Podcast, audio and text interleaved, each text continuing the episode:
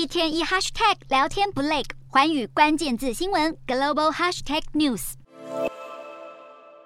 美国媒体引述官员报道，应对汽油价格攀升，拜登政府计划释出一千五百万桶战备储油，希望借此压低油价。俄罗斯入侵乌克兰以来，汽油价格飙涨，促使白宫在今年春天启动应急石油储备投放计划，总计释放一点八亿桶原油。本次预计释放的一千五百万桶是最后一批。只是释放战备储油，本来是计划撑到全球石油产量增加，抵消乌克兰战争造成的通膨压力。但尽管美国一再要求 OPEC Plus 增加产量，OPEC Plus 日前反而宣布十一月起每日要减少两百万桶原油产量。美国主张产油国减产有助俄罗斯提升石油收入。并暗示沙国胁迫其他产油国同意减产。不过，包含阿联在内的多个 OPEC Plus 成员国都异口同声辩护减产决定。路透社引述知情人士报道，如果情况需要，拜登政府可能今年冬天额外释出大量储油，甚至准备再出售四千万桶战备储油。美国的战备储油库可容纳约七亿桶原油，截至本月十四号的库存量约为四亿桶。美国能源部五月时宣布，政府已在规划新的库存补充。方式